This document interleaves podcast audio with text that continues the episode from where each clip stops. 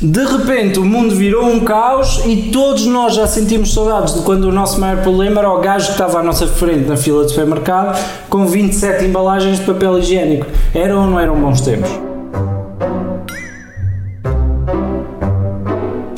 Feito o bife. Situações que são uma comédia. Crónica de Alexandre Ferreira.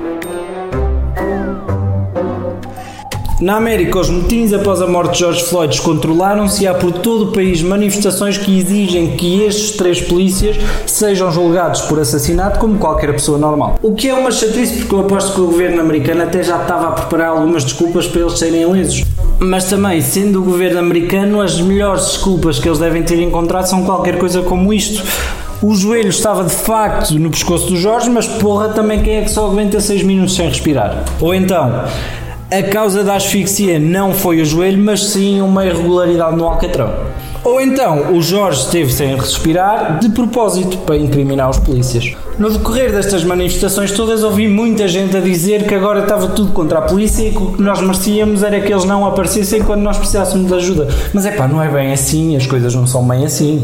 E por isso é que eu quero deixar claro que nós não estamos a meter os polícias todos no mesmo saco. Mas se na estrutura da nossa sociedade um guarda-redes que tem o trabalho principal de defender uma baliza sofre um frango, esse guarda-redes é um filho da p, não é? Então se tu és um polícia e o teu principal trabalho é evitar que as pessoas matem outras pessoas e de repente és tu que matas uma pessoa, pá, por regra de três simples, também és um filho de não é? Eu acho que é.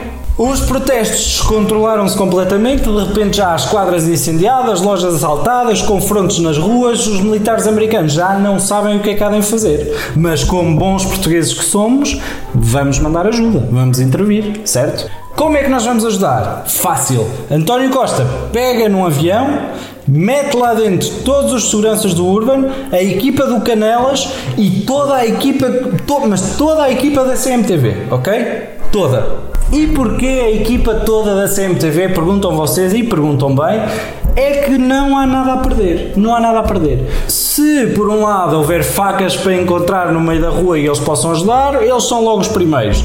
Se por outro lado, no meio dos confrontos, alguém mandar uma bomba que cai no meio da equipa e leva toda a fonte de trabalho da CMTV, é para azar. Azar.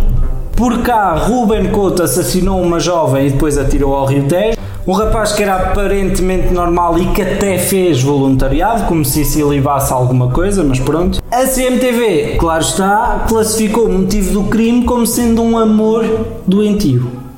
Um amor doentio. Ok? O rapaz amava tanto a miúda que pensou: bem, como é que eu posso demonstrar melhor o meu amor por ela que não com este bastão? E depois disso até a vou levar a um sítio especial, com o calor que está ela vai adorar um mergulho. É por estas e por outras que toda a equipa da CMTV vai para a América. A SpaceX, empresa do Elon Musk, que também tem a Tesla, mandou a sua primeira nave para o espaço, apesar dos resultados dos testes nos dias anteriores até nem terem sido assim tão bons, dado que um dos protótipos explodiu. Imagino que seja o pior resultado possível para um teste. Isto prova basicamente que qualquer empresa do Elon Musk se dá muito mal em testes.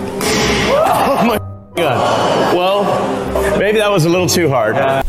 No entanto, os astronautas pensaram, bem, entre morrer queimado numa terrível explosão a centenas de quilómetros de altitude ou passar mais um minuto de 2020 na Terra, foi mais um episódio. Se gostaram, já sabem, sigam as redes sociais e lembrem-se sempre que o Rio Tejo não é um sítio romântico para vocês mandarem a vossa namorada, ok? Fiquem bem. Feito o bife. Crónica de Alexandre Ferreira.